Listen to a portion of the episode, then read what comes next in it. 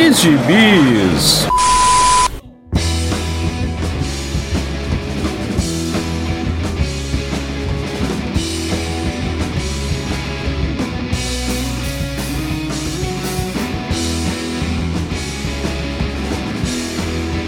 E aí, jagunçada, bem-vindos a mais uma edição do Pilha de Bis, o seu podcast semanal do site Arte Final. Acesse lá www.artefinalhq.com.br para mais edições do Pilha de Bis, dos Sete Jagunços, do Omniverse e do A Pilha do Aranha. Nós estamos também em todas as redes sociais, é só procurar por arroba ArtefinalHQ no Twitter, no Instagram e no YouTube. E nosso podcast está no Deezer, no Spotify, no iTunes, no Google Podcasts e no seu agregador de podcasts favorito. Procura lá que vai ter sempre um episódio fresquinho esperando por você. Eu sou o Marcos e aqui comigo hoje estão Maurício Dantas. Chorando por causa do dólar, como sempre. e pela primeira vez aqui com a gente, Léo Palmieri, do Gibi Nosso de Cada Dia. E aí, galera, é um prazer estar aqui no, no Pilha aqui. Nossa, podcast dos sonhos aqui. Hoje eu tô realizando um sonho aqui.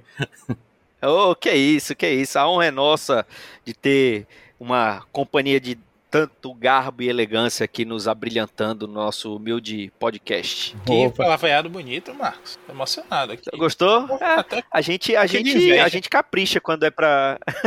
Não, é porque você já é de casa. A gente, quando é convidado assim, a gente capricha, que é pra ver se ele volta, entendeu? É, hoje mais cedo mesmo eu reclamei com você no WhatsApp, né? Te, te mandei um bonequinho do Batman, mas você nunca me deu um elogio desse aí. Por favor, eu não quero ser é, motivo é porque... de briga conjugal no cast, não, pelo amor de Deus. Pois é, pois é. Mas vamos, vamos, não, não, não vai ser, não vai ser necessário brigar. Mas é, o Maurício, quando ele me mandar o bonequinho dele do, do noturno, aí a gente Aí eu farei elogios vultuosos para você também, mano. Mas vamos lá, vamos falar do que interessa, né? Que o pessoal, nossos ouvintes não querem saber de da, dos nossos bonequinhos e das nossas brigas. Vamos falar de gibizinhos.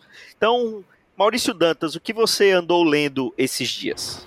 Reli, na verdade, né? Por conta de algumas discussões acaloradas em grupos de WhatsApp. Eu peguei aqui da, da minha pilha virtual, vulgo meu HD externo, uma edição americana que foi publicada agora recentemente, né? Seguir, a Panini seguiu mais ou menos, explico a seguir porque mais ou menos, a, a linha Milestones da, dos X-Men e tá, tem publicado, né, vários gibis dessa linha aí que são a, os grandes marcos dos X-Men, que foi o Operação Tolerância Zero.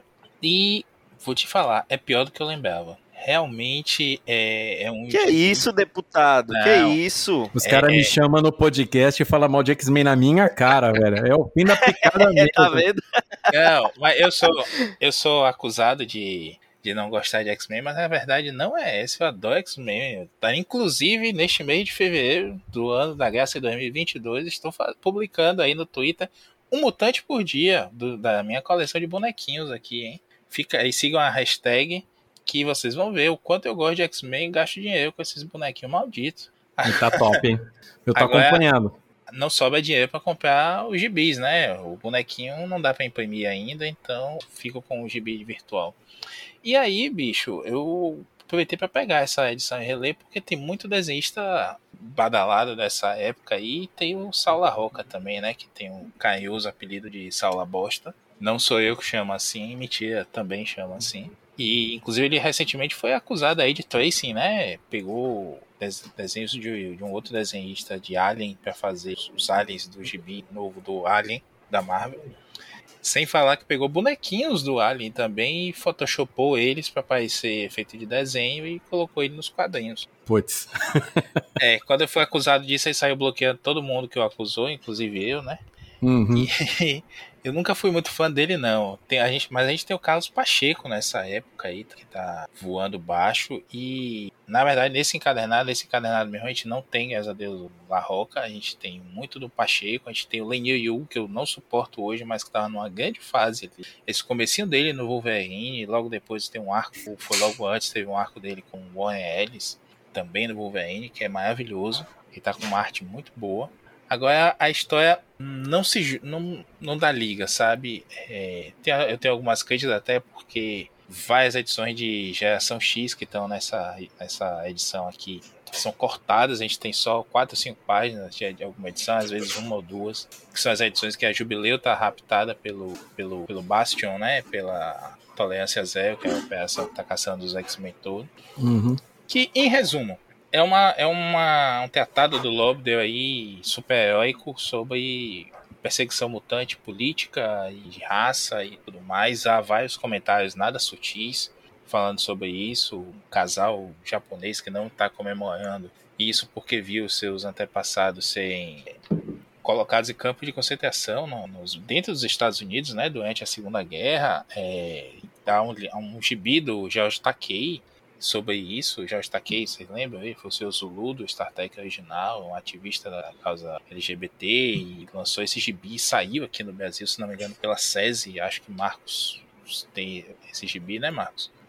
Não, quem tem é o é Vitor. O Vitor comentou tô, com a gente. Doido é. pra pegar, ele comentou com a gente no é, grupo. E... chamavam de inimigo, é o nome do. Isso.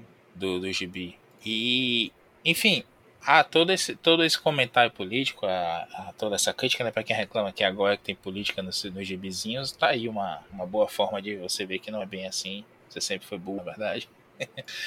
e minha bronca é que ninguém sabe onde ir a história, sabe? Nada contra X-Men, né? Eu gosto muito de X-Men dessa, gosto muito de X-Men dessa época, principalmente.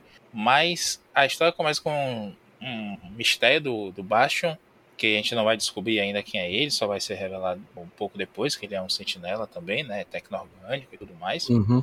Mas nesse ponto aí a gente acha que ele é um cara que vai. É um fodão que vai acabar com o trânsito e tudo mais. E a história acaba tendo uma virada. Os X-Men não fazem nada por, por ela. Quem mais faz é o Homem de Gelo fugindo de Nova York, enquanto o resto dos X-Men estava voltando da, da China, de um crossover com Shang-Chi na China, que é bem legal, por sinal. E aí eles são, são atacados, são presos e passam o gibi fugindo. E nem no próprio gibi eles estão fugindo, eles estão fugindo no gibi do Wolverine. É o Wolverine que tá lá, Larry Hama escrevendo ainda. É, os X-Men estão fugindo no deserto lá da, da Operação Tolerância Zero, enquanto no gibi X-Men tem o Homem de Gelo recrutando a Cecília Reis, né, que primeira aparição dela aí, quando ela entra pelos mutantes. A Medula, a Saba, que é aquela mutante israelense, e alguns grandes outros convidados aí, secundários, terciários. É, a ideia é ser. O, a... o Larval não é dessa época o Larval também? também, é verdade. Larval também.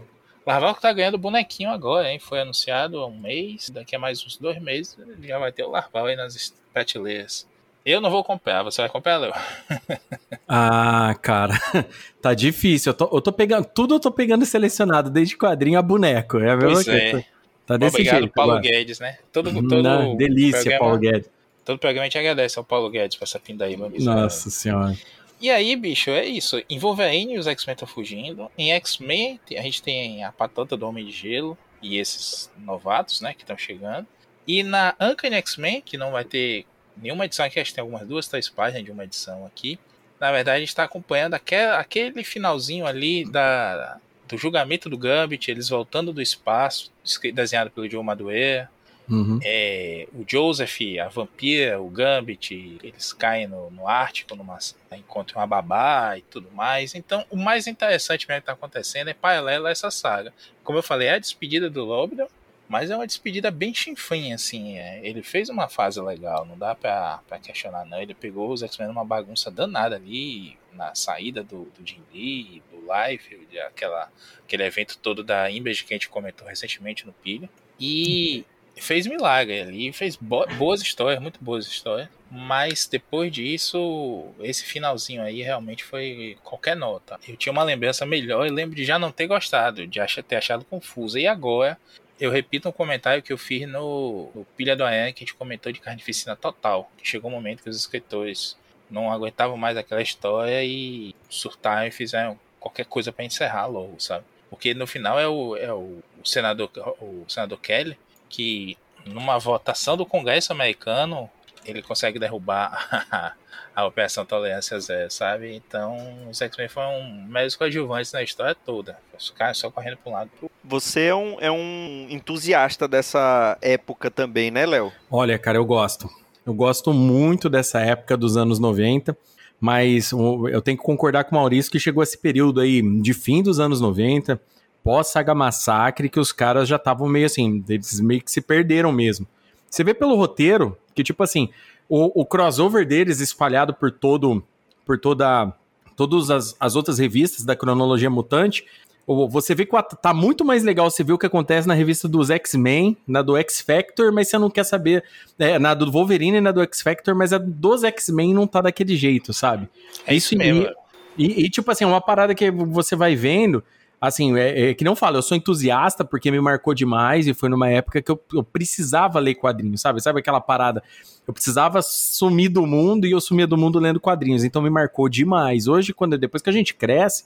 E outra coisa, né? É o que eu falo sempre. Eu, nessa época que eu li isso, eu era o público-alvo. Eu queria ver era isso, é porradaria, isso. splash page, era, cara, Cara, se tivesse, tipo, muita linha pra ler, eu já tava até pulando. Tava igual aquele meme do, do Bart falando pro Alan Moore que só queria ver os caras se socar, sabe? Do, do Bart, assim, já tava desse... Mas, assim, tipo, brincadeiras à parte, naquele período a gente era muito chamado, a gente é, era muito impressionado por esse tipo de coisa. O visual, ou, cara, o Wolverine pulando com os dentes para fora em cima dos outros, era isso que a gente queria ver. Depois que a gente fica mais adulto, começa a ter outras leituras, a gente vira pai, sabe? A gente começa a ver que, tipo assim, aquele impulso da violência, né, já não é tão atrativo quanto antes. Já começa a ser aquela parada que você quer ver noção no que tá acontecendo no quadrinho.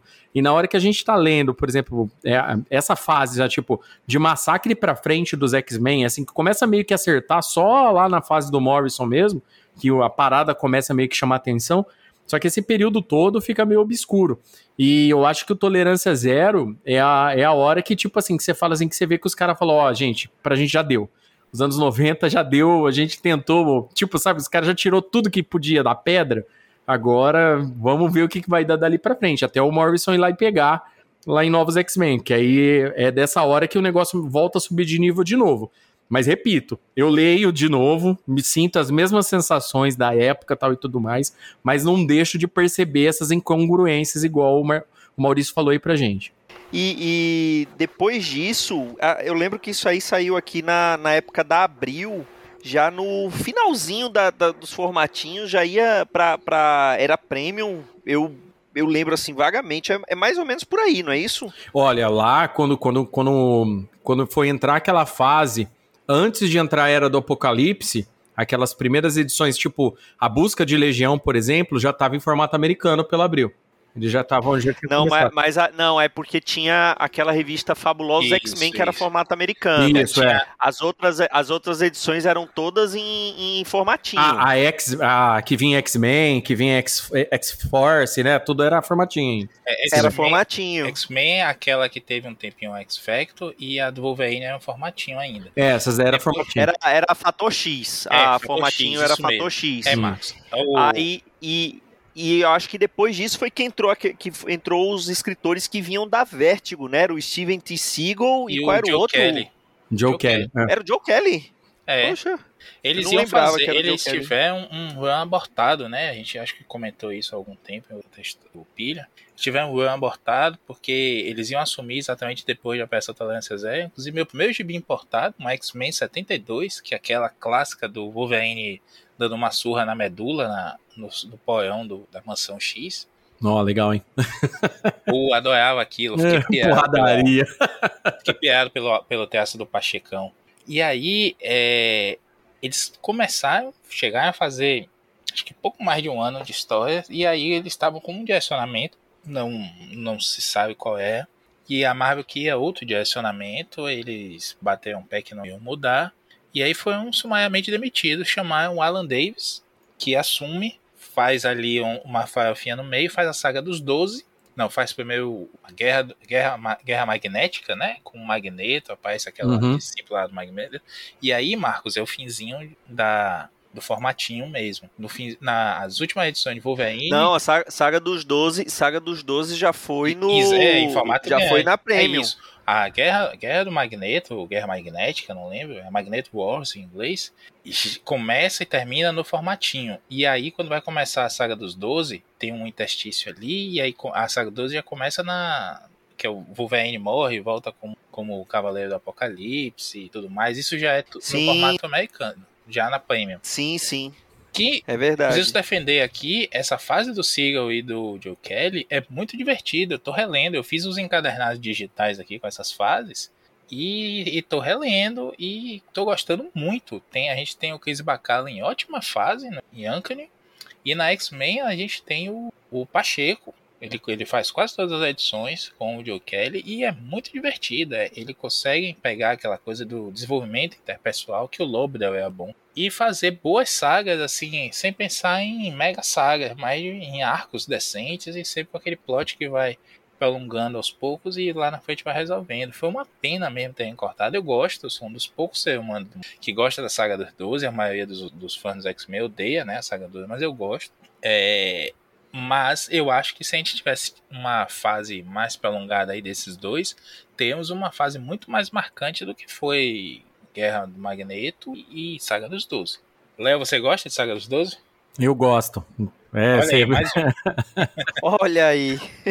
Que é, é que, é que eu- Eu, eu- eu- eu estou em um podcast que eu sou minoria de, que, de quem não gosta da saga dos 12. Isso deve ser um, algum tipo de recorde. Mas ó, eu- ó, vamos, vamos, vamos ser justos. Naquele período lá, cara, a gente tava, a gente tava vivendo. Era X-Men pra todo lado, gente. Era, tipo, era, era muito difícil. Você ia em academia de. Você ia na academia puxar um ferro, você já via aquela foto do Wolverine na, na tela. Os caras colocavam na parede. Já tava. É, filme dos X-Men.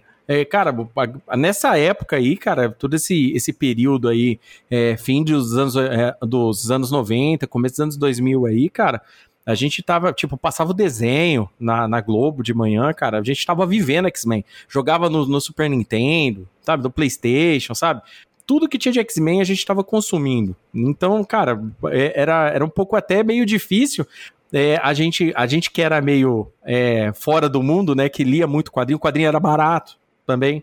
Então era era difícil a gente não estar incluso nesse, nessa febre dos X-Men, né?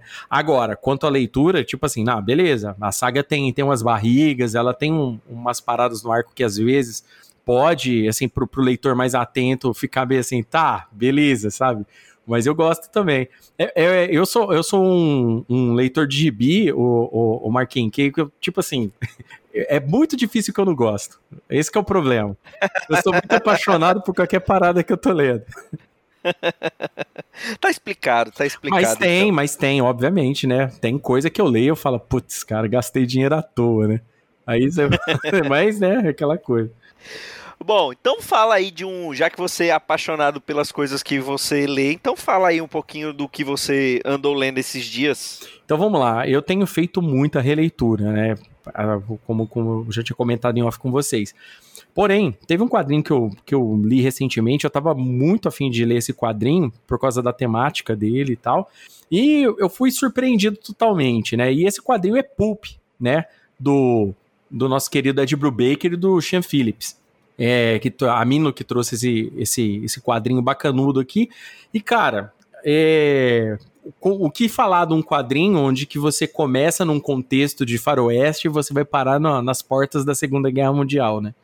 É um quadrinho muito legal, tá? A gente acompanhou o Max nessa, nessa história. O Max, ele é um quadrinista, né? Lá no, na época das revistas Pulp, lá, um pouco depois ali da, do período de Grande Depressão Americana. E ele, ele faz o quadrinho dele e o quadrinho dele é sobre faroeste. Só que, na verdade, o que ele passa naquele quadrinho são as vivências dele na época do Velho Oeste, porque ele viveu, porque o Marx ele já é um idoso. Então ele viveu aquele período de, de fim é, é, lá, é, do, do faroeste e tal, para começar aí no, no, no século XX. E, cara, é muito legal o, o quadrinho. É todo, todo o trabalho que é feito pelo Ed Brubaker, porque assim, uma coisa que eu sempre gosto de falar, tem quadrinhos que precisam de muitas edições para te entregar uma história, porque ele precisa para ser aquele algo grande. Só que tem caras que conseguem com uma coisa pequena, tipo 80 páginas, te trazer um épico. E Pulp, para mim, é, foi uma leitura muito satisfatória pelo tanto de páginas, né? É, foi tão bom que eu li duas vezes em seguida. Tipo, eu li de uma vez, eu falei, não, peraí, deixa eu ler de novo, porque eu gostei muito, sabe? Ele é um, é um perfeito thriller, né? É, de, de você pega assim, bem no ar mesmo. A gente acompanha o Max nesse período onde que ele é sempre sacaneado pelo editor dele, que inclusive é uma crítica bacanuda aí a, a, a, como sempre foram tratados os quadrinistas, né? Onde que a arte não era deles, a arte era da editora. Ele é substituído por um rapaz mais novo. É, ele é obrigado a publicar o que eles acham que está vendendo e não as histórias da forma como o Max queria escrever. E nesse período, o, o Max, é, além de explicar todos esses conceitos de bang bang e tal e tudo mais, lá na Europa está começando a ascensão nazista. E ao mesmo tempo se descobre que tem americanos, olha só quem diria, né? Americanos ajudando, mandando dinheiro para o esforço de guerra alemão, né? Antes de começar a Segunda Guerra Mundial. E o quadrinho se desenvolve dentro desse interim. No final das contas, ele culmina, né? Com o Max fazendo o que ele sempre foi, né? Desafiando a, a morte, é, tentando. É, tem, tem aquele. Como que a gente pode falar? Aquela personalidade cinza, né? O cara, ao mesmo tempo que ele é um bandido, ele também quer ser honrado e esse tipo de coisa. E o Max, é, no final das contas, ele, ele traz um pouco daquele, daquele personagem que não tem, ele tem um objetivo na vida, mas ele quer conquistar, ao mesmo tempo as coisas começam a acontecer em volta dele e ele tem que agir mediante a única forma que ele sabe responder as coisas. E é aí que todo o passado dele culmina no, no fechamento da história. Então é, uma, é um quadrinho muito legal, eu gostei bastante de Poop. É, é uma, eu gostei muito da arte, Sean Phillips tem um, uma arte aí absurda, né? Eu gostei bastante. Gostei também da forma como é feita a narrativa do quadrinho, porque a narrativa do quadrinho ela fica se alternando entre o Max, que está lá no presente, né, no, nos anos 30, e ao mesmo tempo ele se alterna com as histórias do Max lá no Velho Oeste. E ao mesmo tempo vai rolando vários paralelos com o que vai acontecendo até chegar no final que culmina da história. A história tem tipo um, um plot twistzinho bacanudo no final, mas é bem legal mesmo. Então eu recomendo aí, para quem não leu ainda Pulp, é de Brubaker, Sean Phillips, aí é muito bom. Para quem gosta de um bang bang da alegria aí. É, o, o essa dupla, o Brubaker com o Sean Phillips, eu acho que é, é de, talvez seja a dupla mais proeminente dos quadrinhos, assim, dos últimos, uh, sei lá, 15, 20 anos, talvez, porque é, eles estão. Eles são bem assim. Tem muito trabalho junto, né? Parece uhum. que é o. Uhum. o, o, é, o certeza o, o Sean Phillips é o parceiro preferido do Brubaker, né? A gente falou muito dos trabalhos dele num set jagunços, que vai estar tá linkado aí no post, o set jagunço antigo, é, do Kill or Be Killed, que para mim é excelente, né? A Mino oh, também tá lançando, morrer, né? né? Muito bom. É, matar ou morrer. Eu tenho as edições gringas, né? Que não tinha nem noção de que isso ia sair por aqui. Peguei as edições gringas quando. Na era pré-Paulo Guedes, né? Mais uma vez, obrigado, Paulo Guedes, por não deixar mais comprar essas edições baratinhas. Eu lembro que eu comprei a 30, 40 reais um encadernadozinho gringo. Hoje nem edição nacional tá por esse preço. Então, mais uma vez, obrigado, Paulo Guedes. Foda. Né? E é, e a, a Mino tem, tem essa, essa iniciativa de publicar tudo, né, da dupla, pelo menos esses trabalhos mais recentes, né? Uhum. E, e fizeram até um programa de assinatura.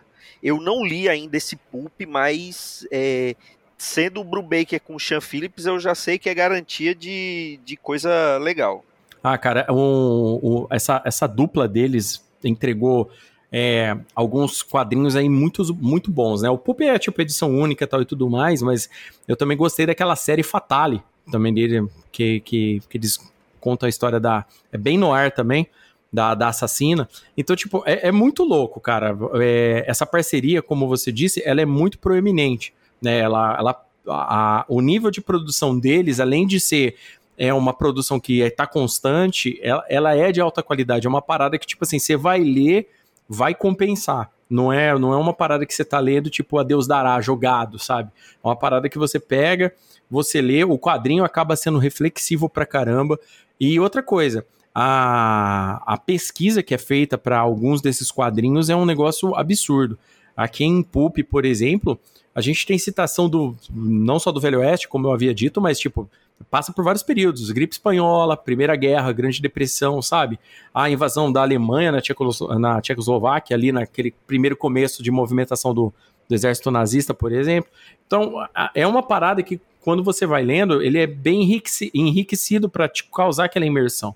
Então, eu acho que o trabalho que eles dois fizeram nesse quadrinho específico, me deu vontade de ler muito mais coisa deles agora, porque eu fiquei muito curioso. Eu falei, cara, esses caras eles trabalham muito bem juntos, né? Eu, tinha, eu já tinha gostado de Fatale, né? Eu gostei de Matar ou Morrer e agora o, o Pulp foi o que, que me deixou doidão. Eu falei, nossa, cara, quadrinho da hora. É muito bom mesmo. Aí eu demorei de embarcar na, na onda do Baker Phillips. Eu li o Killer Be Killed, né? O Matar ou Morrer. Uhum. Por conta do, da gravação que a gente ia fazer do 7 de agosto, né? Eu participei da segunda parte. E adorei. Assim, sei que é um, é uma coisa diferente, mas da, assim, do, desse universo, né, que, que o Baker e o Phillips estão tem suas ligações e tudo mais, assim, até temáticas e de estilo, mas eu, eu li os dois primeiros do, do Criminal dele, né? Não sei se saíram, se vão sair. Saiu o primeiro certeza de criminal. o primeiro saiu. E, e li também o Alma Hills Red Junks, né? Que todos os meus. É, aqui ficou com aquela tradução literal do todos os meus heróis eram viciados, é uma coisa dessa. Que eu ainda defendo. O, o Luigi até lá do Escapistas fez essa brincadeira uma vez, eu, eu defendo que devia ser traduzido aqui como meus heróis morreram de overdose. Afinal de contas, traduzir é adaptar e localizar também. É, com Mas certeza. Esse é um baita gibi por dica do próprio Luigi mesmo. Ele disse, ó, leia logo depois desse, do primeiro do segundo volume, porque tem uma ligação, e tem uma ligação com o personagem do comecinho mesmo. E aí você volta pra ler o resto da história e é muito bom, muito... Assim, a- as metáforas que ele faz, os paralelos e a própria pegada mesmo de crime, quem gosta de filme de curte essa pegada, ele, o Bill Baker é, tem a mão certa e o encaixe com o Phillips é, perfeito. Eu não sou apaixonado como eu vejo alguns amigos sei, mas a, a qualidade da coisa é indiscutível. É gibi pra você é a aposta certa. Esse aí é um daqueles que você não, você não precisa ter lido antes para comprar, como muita gente faz hoje, né? Ah, Eu mesmo, 99% que eu tenho na minha estante, eu li antes de comprar o físico. Mas esse é assim, vai ser medo, pode comprar. Pode ter aqueles probleminhas de edição, que a gente sabe que são os erros e vezes aqui. Mas em termos de qualidade de material, nossa, é, é, é aposta certa mesmo. Inclusive, o primeiro sete jaguns que a gente gravou foi, foi por sugestão do Luigi. Foi ele que falou do Cure Be Killed. Foi ele que. Tanto é que o primeiro é. é o, o, o primeiro é do Ed Brubaker com o Sean Phillips. E a gente. Só que o fio condutor do, do episódio foi todo. Cure Be Killed. A gente falou de alguns outros trabalhos. E depois a gente fez uma segunda parte só de Cure Be Killed. De tão é bacana, assim, tão legal que é, que é esse gibi. Eu, eu assino embaixo tudo aí que vocês falaram. Se, é, se tem o nome desses dois na capa, é, pode comprar. Não, não fica com aquela, ah, será se vai ser bom? Ó, po- pode não ser, se- pode chegar que não seja a oitava maravilha do mundo, mas você pode ter certeza que é muito melhor do que a grande maioria de coisa que você vai encontrar por aí. E deixando claro aqui que surpreendente assim a aposta da editora nacional em, em trazer, inclusive nesse esquema de assinatura, né? Eu É, é até uma maneira, até uma maneira de garantir, né? Porque é, a gente sabe que é, esses contratos de licenciamento a gente não sabe exatamente como funciona, mas eu acho que foi uma maneira que eles encontraram de garantir que, que traga tudo, né? Falar assim, ó, a gente já garante aqui uma tiragem de, sei lá, se eles conseguirem é, mil pessoas assinando, já tem uma tiragem de pelo Uhum. menos mil exemplares para numa editora pequena, né? Então não e É, tem- uma, uma forma de testar o mercado, de mostrar para o licenciador o que é que tá- ele está conseguindo, está garantindo desde já, né? E não deixa de ser uma busca de alternativa também, né? Ou você hoje é é grande, estourado, ou vai viver de hype de, de link da Amazon tudo mais, ou da própria Amazon, né? Como tem editoras que incubadas pela, pela Amazon e aí se ganhando, né? Desse esquema. E não tô criticando, não. Tô apenas apontando que é uma forma de viver. E o, o financiamento coletivo, né? O famoso Catarse, tem também os seus poréns. A, a editora com isso está tentando colocar tudo dentro de casa, né? Cortar um intermediário aí e transformar Isso, um só, apoio. só nessa brinca, só nessa brincadeira do Catarse eles já estão economizando 13%, né? Uhum. Transforma- Que é a, a taxa do Catarse. É, ainda que vi custo operacional interno ali de site, de pessoal, de tudo mais, mas mantém dentro de casa, né? E, enfim, tá testando as águas. Eu eu acho corajoso e inteligente, não é o corajoso burro, não. Que você olha rapaz, o que, é que esses caras estão fazendo? É, um detalhe também que, que é bom a gente citar de- desses quadrinhos do Sean Phillips com o Brubaker é que eles são temáticos. Então, tipo assim, você dá uma olhada, você vê se o contexto ali, né? Se a temática meio chama atenção, né? Eu, por ser muito fã de Bang Bang, né? Bati o olho em Pulp, dei uma olhada na sinopse, curti pra caramba. Falei, não, cara, vou ler. E aí e me surpreendi positivamente, sabe? É a hora que você fala, nossa, valeu mesmo. É um quadrinho que, que foi totalmente acertado. O, o Cure Be Killed já é uma outra parada, né? Então, tipo, é, o, tem a temática também, tem aquele detalhe de você se interessar pela temática de, do que você quer ler. Né, é, que são quadrinhos de uma, de uma qualidade absurda, eles são mesmo. É, eu, eu, acho assim que é bem acima do que da média do que a gente anda lendo, isso é uma, uma grande verdade né? Porque, a, a, se bem que, tipo assim, a minha preferência continua sendo quadrinho de super, né? Eu nunca vou parar de ler, mas é uma parada diferente. A hora que você lê, você vem muito mais uma parada de um filme no ar para você, aquele contexto de você ver um outro negócio fora daquele âmbito super e gostar do que outra coisa, sabe? Então, eu acho que compensa muito a pessoa quando for procurar para ler, né, o ouvinte aí do, do Sete Jagunços aí, quando for dar uma olhada, procura melhor isso daí, né? Tipo assim, ah, cara, essa temática aqui eu acho que me interessa, e vai embora. É verdade. E eu, bom, eu vou puxar um gibizinho que eu não tenho, eu acho que o, eu acho que o Brubaker nunca escreveu, mas eu tenho quase certeza que o, o Sean Phillips deve ter feito pelo menos uma outra história desse personagem. Afinal de contas, ele teve 300 edições na sua série original e foi o e era símbolo de Vértigo, né? Que é o John Constantine, o Hellblazer, né? Que era o, o título da, é, da, da, primeira série que ele teve lá na Vértigo. E eu vou falar do, do Hellblazer do Mike Carey, que eu li recentemente o volume 4 dessa série Condenado, da Panini, que é o Via Crucis, que é desenhada pelo Marcelo Fruzin, pelo Leonardo Manco. E por que que essa, esse volume chamou minha atenção mais. Primeiro porque é, ele tem uma, uma, parada assim mais diferente em relação ao que acontecia normalmente com o Hellblazer, com o Constantine, que é, no volume anterior ele acaba meio que se sacrificando para evitar o apocalipse. Então ele sacrifica a própria consciência para poder é, evitar, né? O, o, evitar que, que é, um demônio lá tome conta da, do nosso plano. Então, e com isso ele perde a memória. Ele não sabe mais quem, quem ele é. Ele não, não sabe mais que ele é o John Constantine. E, é, e aí, o, obviamente, o inferno descobre que o Constantine está desse jeito e decide se aproveitar, né? Então, ele acaba sendo caçado por várias entidades. E ele, mesmo sem a memória, ele consegue dar um jeito de, de se livrar. Ele acaba sendo capturado, tudo. É, até um, um, Ele tá numa. Ele acaba sendo atraído, que ele tá vivendo na rua, né? Ele tá quase como um sem teto. Ele. ele foi parar num hospital, um serial killer é, acaba, ele acaba chamando a atenção de um serial killer que ele usa o um nome, um nome que ele viu lá na hora e era o nome do cara que esse, que esse serial killer tinha acabado de matar, então acaba chamando a atenção dele. E aí ele começa a caçar o Constantine também, e, e só que aí esse, esse serial killer acaba sendo é, dominado também por uma outra entidade demoníaca, e ele é, e nisso tudo ele acaba sendo atraído por uma, uma, uma é, seita, né, um, uma seita que atrai sem tetos, que aí ele é, é canibalismo, aquelas coisas clássicas que acabavam aparecendo no, no Constantine do, do da Vertigo. E ele e o, o, cara, o cara que é o líder dessa seita reconhece o Constantine e resolve fazer uma espécie de leilão para ver quem ia, ia pegar é, a alma dele. E aí o primeiro dos caídos acaba aparecendo nesse leilão e ele, não, eu vou te dar como oferenda tal. Só que o Constantino tá sem memória e o, o primeiro dos caídos acha que ele tá sendo enganado, né?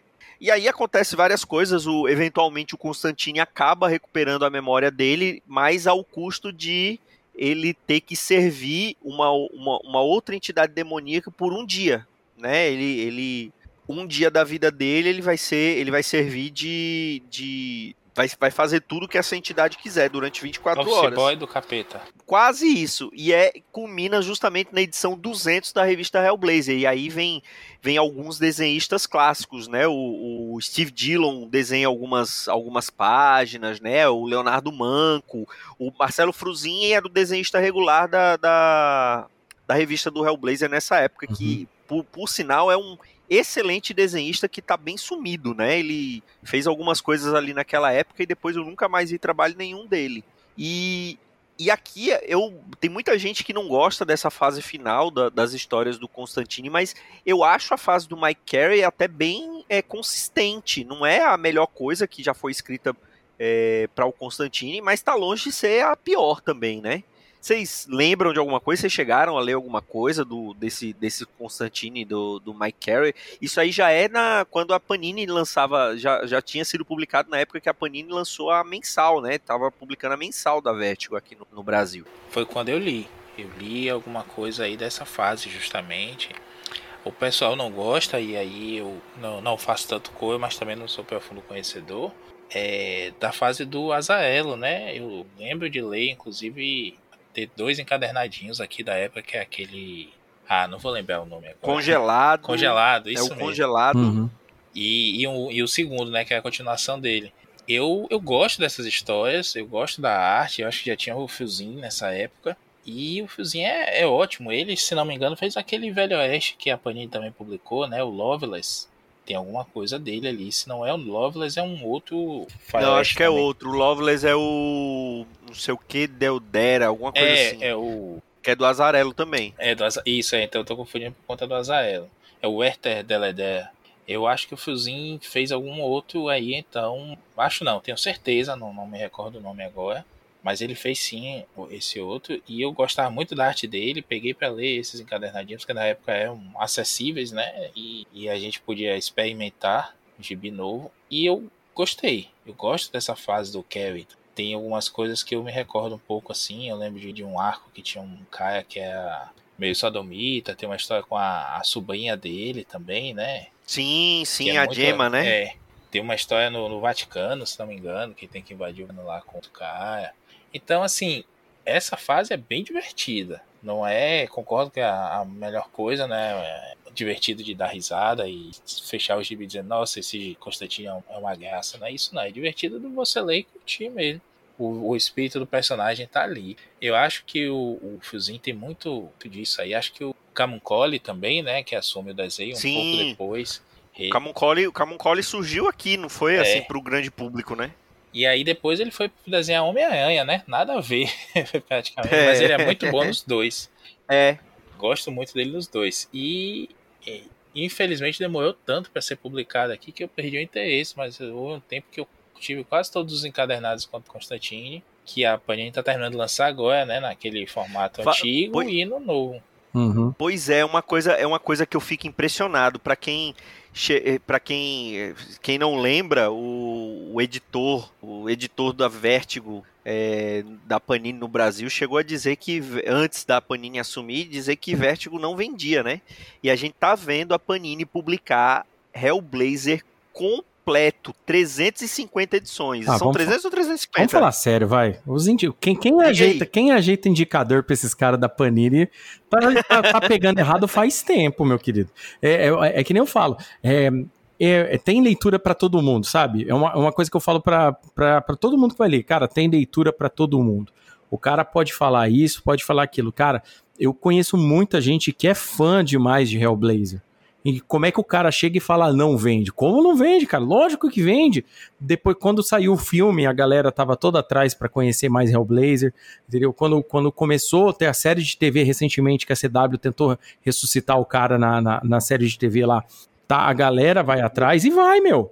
E tipo assim, é- e, e como eu disse, é, como eu sempre digo, existem quadrinhos, como por exemplo essa fase que de, de fim aí desse período aí com Mike Carey, eu gosto muito dessa fase do, do Constantine também. É uma, uma fase assim, é- era, era uma época que eu, que eu já tava lendo esse obscuro, sabe? Tava, tava chamando mais minha atenção também, né? Não só mais a porradinha, mas eu tava lendo bastante coisa desse tipo. O selo Vértigo, ele traz muito mais leituras contemplativas com, com obscuro, esse tipo de coisa. É, eu lembro dessa fase que tem aquela parada do leilão dele, né? Que, que, o, que os capeta tenta leiloar ele lá, o do cara da seita. Isso. E tem também o um negócio lá que ele vai parar, né? Num, que ele vai para três mundos diferentes e desses três mundos diferentes É. ele tem ele tem Os uma filha, filhos. os filhos, né? Que depois tá É a edição 200. É. É, a edição 200. Então é isso mesmo. Eu lembro dessa fase é, com, com bastante carinho até. Eu acho assim que para os caras chegarem e falar, pô, não vende, cara, é muito vago, né? Hoje, é- hoje aí, ó, 2022, a gente tá falando de uma história de 1988, se não me engano. Então é uma história Cara, eu, eu fico. Eu fico impressionado porque, assim, é, vamos ser sinceros, se, eu- se chegasse pra qualquer um de nós aqui há, há um tempo atrás e falasse assim, ó, a Panini vai publicar Hellblazer completo, algum de vocês ia acreditar? Algum da gente ia acreditar nisso? Não ia, Não não. ia, não. Principalmente porque a gente teve histórias aqui como o próprio Preacher, né? Que foi pra lá e foi pra cá. Ótimo exemplo, E. Preacher, e, e, e Preacher é bem mais curto, né? É. menor. Muito mais, bem mais curto. Não, é assim, o que eu vejo é incompetência editorial mesmo, né? O, vamos dar o nome dos bois aqui, o Fabiano Denardim, né? O famoso Og, disse isso. Isso. Uhum. Ele, entre outros absurdos aí que, que ele já come também, tirados de, de- não vou não vou dizer aqui, né? O real não permite. Aham. Mas é, é- foi o que o Léo falou, a gente de onde é que eles tinham esses números, essas perspectivas aí? Até Não um faz tempo sentido. atrás, a gente E o pior, e o pior é que assim, ele- se, ele, se ele tivesse dito um negócio desse depois que a Panini tivesse assumido a Vertigo, né? Mas não, ele falou isso antes, quando eu acho que nem a Pixel tinha assumido ainda aqui, que a, a Pan- surgiu o, o interesse da Panini em publicar a Vertigo quando ele viu Isso. o sucesso que a, Uhum. que a Pixel tinha tido, né? Então eles tiraram a, a- tanto é que eu lembro, eu lembro como se fosse hoje a que o boato, toda aquela coisa de que a, a Pixel ia tirar a DC da Panini, ia- porque eles estavam fazendo tanto sucesso com a Vertigo que a que a DC achou interessante. Aí a Panini conseguiu segurar. Mas estava quase certo da Pixel assumir os títulos da, da DC no Brasil. é, chegou a rolar uns pai anúncios e tudo mais. e- Sim, É. sim, sim. Primórdios da internet nerd. Uhum. E assim, o que eu falo da, da burrice editorial é, não, vamos fazer aqui uma justiça. A gente sabe que a Panini caprichou mesmo nessa época aí de comecinho da Vertigo, tinha um hot site, tinha um guia de leitura do Constantine, e caiu Ah, tudo tinha, isso no verdade. esquecimento, né? Houve um momento em que o estagiário que alimentava as redes sociais e os, os hot sites dele foi embora, levou as senhas todas e aí parou. Acabou o Twitter, acabou aquele direto da redação, que é um newsletter que a gente recebia no e-mail que é semanal, depois veio quinzenal, depois mensal, depois uma vez na vida. Que é muito legal aquilo. Eu tava limpando meu Sim, Gmail, sim, sim. tava limpando meu Gmail outro dia aqui, e aí lembrei dessa história, joguei direto da redação na busca e achei uma porrada de coisa antiga, com muita informação, com link para hot site e tudo mais. Aquela foi uma época muito boa da Panini em interesse editorial. Desde então, a gente só vê interesse em vender, empurrar em você e fazer você dizer, dizer assim: ah, mas se a gente não comprar, eles param de publicar e aí vai ser pior. Sabe? Uma, uma síndrome de Estocolmo aí. O, o que eu vejo é que a Panini não soube, em determinado momento, também vender essas coisas. Pô, lança o Sandman em formato é, mais acessível, que levou agora tanto tempo para lançar, né? E Uhum. ainda assim. Aí quando lança, aí quando chega no oitavo encadernado, não, é triplica o é. preço do. É. Ô, fala sério, meu. Agora, agora, tipo assim, os caras querem quer, quer que a gente acredita que, que isso é normal, que tá tudo bem. Que Não tá Sério? tudo bem. Você pega, um, pega, lança um Sandman, lança um, um Hellblazer de carro-chefe, aí daqui a bota o selão lá da, da Vertigo, né? Não existe mais, mas isso é coisa de pouco tempo pra cá, né? Uhum. Ah, aí daqui a pouco lança um Monstro do Pântano também, a galera vai curtindo, torna o selo símbolo de qualidade, né? Torna o selo indicativo do opa, isso aqui é bom. Quando a gente comprava o, o gibizinho da Vertigo da, da Abril nas bancas lá, a gente era moleque, a gente achava, pô, isso aqui é adulto, isso aqui é meio misterioso. É adulto, tem palavrão. É, É a, Pe- a, a, a Peppa Pig, isso é muito adulto. É. Não, mas a gente tinha. Existia aquela aura em torno do, do selo da Vertigo pra gente, né? O que é, é interessante fazer, como a DC fez lá no comecinho, a Karen Berger soube fazer, né? Botou os carros-chefes, botou as coisas todas pra chamar a atenção e botou o selo em evidência nas próprias divulgações. Não vou nem falar de divulgação de editora aqui no Brasil, né? Ou é Uhum. Gibituber falando, ou não é nada. então, é, teve que ser na, na, marra mesmo, na galera que, que, coleciona, que se submeteu a fazer essas coleções muito doidas da, da, do Constantine. Eu, eu tenho, se não me engano, nove ou são doze, não lembro agora, encadernados desses antigos. Aquele em um formateco menorzinho, que é prosa só. Tenho vários, vários desses que eu fui colecionando, saí catando em Cultura, em sebo tudo mais. Me desfiz de uma parte, mas ainda tem esses 12. E ainda comecei a colecionar. Peguei a fase do, do, do Ennis toda, a fase do Delano toda que lançaram, ainda na primeira versão, que é com papel, papel jornal, é, né? Papel jornal. Que eu prefiro, acho que tem muito, casa muito é mais é o, com a arte. Que a gente, a gente também tem. A gente também tem. A gente também tem é, Sete Jaguns falando desse do Origens, né? Depois veio o Infernal, que é do, do Ennis. Teve o Assombrado do Ellis, que são só dois. Teve o, teve o, o do Azarelo, né? Uhum. Então, então eles estão publicando tudo. Eu acho que a única que. A única dessas fases que eles não é, reuniram assim numa. numa. num, num coisa certinho, acho que foi a do. Acho que a do Delano a do Delano que eles não fizeram isso, que eles estão lançando encadernados soltos, né? Mas é, é, dessas primeiras era tudo bonitinho. Do Delano não, desculpa, do uh, não, não é do James Robson. Enfim, é, eu acho que é do Robson, que eles estão lançando encadernados soltos, né? Não tá como, como é o do Carrie, que é o condenado, enfim. Essas, essas certinhas, né? Que são seis, sete encadernados com a fase completa daquele escritor. É, só complementando, é, é um material muito bom, tem seus problemas, né? Como tudo aí. Essa fa essas fases todas aí tem erros de crédito de capa, é, erros nos textos, nas partes de prosa mesmo, umas apresentações. Inclusive, no, tem um deles que o Fabio Denardinho elogia muito o trabalho feito até ali, que poderia imaginar que estávamos no Blazer no Brasil e tudo mais, o excelente Isso. trabalho editorial. E o texto tá cheio de erro. Mas é, percalços do, do colecionador da Panini, né? Vocês aí que ainda continuam acompanhando, estão de parabéns pela persistência. somos brasileiros, não desistimos. É, tem esse bang aí, né? Eu acho que é isso, senhores. É... Léo, muito obrigado pela por ter aceitado o nosso convite e aproveite e faça o, o seu jabazinho do, dos seus podcasts. Oh, bom, primeiramente, muito obrigado. É uma honra estar aqui mais uma vez com um podcast que eu ouço sempre, sempre que tá saindo, eu tô compartilhando e ouvindo, porque eu gosto muito, né, da, de, é, eu, eu sou um cara que vive do podcast underground, a grande verdade é essa. Eu prefiro muito mais os podcasts underground por causa disso, né, que a gente, o ouvinte ouviu aqui agora isso, né, a gente, nós somos pessoas que acordam cedo de manhã, vai trabalhar, tá, tá, e tem que contar a grana hoje em dia para comprar um quadrinho, é, então, tipo assim, é, tem muito mais, é, tem, tem sinceridade no conteúdo. E eu gosto de muito disso. Então, eu sou muito fã do podcast de vocês e agradeço pela oportunidade de estar vindo aqui. E pro querido ouvinte aí do Sete Jagunços, aí, da galera aqui do Arte Final, é, que, que gostaria de conhecer meu trabalho, eu tenho. O, eu, sou, eu faço parte do site crossovernerd.com, lá onde eu, eu, escrevo, eu sou editor-chefe, mas eu também escrevo a, alguns textos lá né? E lá a gente tem um podcast que é o Crossovercast, né? Que é um podcast de fala que fala de cultura pop em geral, teoria de conspiração, é, bizarrice da TV, filmes, é, séries, tudo, tudo que, que tem de direito aí pra galera que, que curte cultura pop. E eu tenho o Gibi Nosso de Cada Dia, com um podcast meu 100% focado em quadrinhos, né? O, o, nosso querido Maurício já fez um episódio bacaníssimo lá sobre quadrinhos para se conhecer o Homem-Aranha, né? Que é sucesso total lá na, no nosso podcast.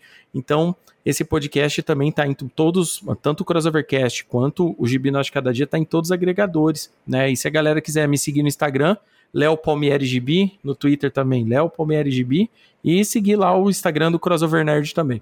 Maravilha, todos esses links estarão aí no post, então é, segue lá o Léo, é muito bacana os podcasts dele e, é o que ele falou, ele também gosta muito, então ele, ele fala, fala também de coisa principalmente coisa mais antiga, que é o que a gente gosta de falar aqui também, apesar de falar de coisa que, que saiu há pouco tempo também, mas é, ele, ele também é um entusiasta dessa mesma fase daí das mesmas histórias que a gente gosta aqui. Então segue lá ele, escuta o podcast que é, que é bem legal. Maurício Dantas, você tem jabá também ou, ou não? Eu queria, mas só se eu fizer, né? Minha esposa viajou e aí um jabazinho ia bem, mas. Ai, meu Deus. vou, vou procurar receitas na internet, no tudogostoso.com.br. Tem a foto do nosso amigo Marlon lá. Jabá. Sem camisa, óbvio. Sem camisa, é. Mas valeu. Bem-vindo, Léo. Apareça mais vezes. Valeu. Foi muito massa mesmo lá o podcast que a gente gravou sobre o gibis do Aranha. E vamos manter essa parceria aí. Por Opa, favor, com certeza. É, não sumam, amigos. Não, tamo junto. Agora, agora que ele já sabe o caminho, tá fácil de voltar. Opa, com certeza. Logo, logo o Marquito aparece lá também. Olha, olha aí, olha aí. Vamos espalhar a palavra. Opa. Bom, e é isso, pessoal. Até a próxima semana com mais um Pilha de Bis. Um grande abraço e tchau.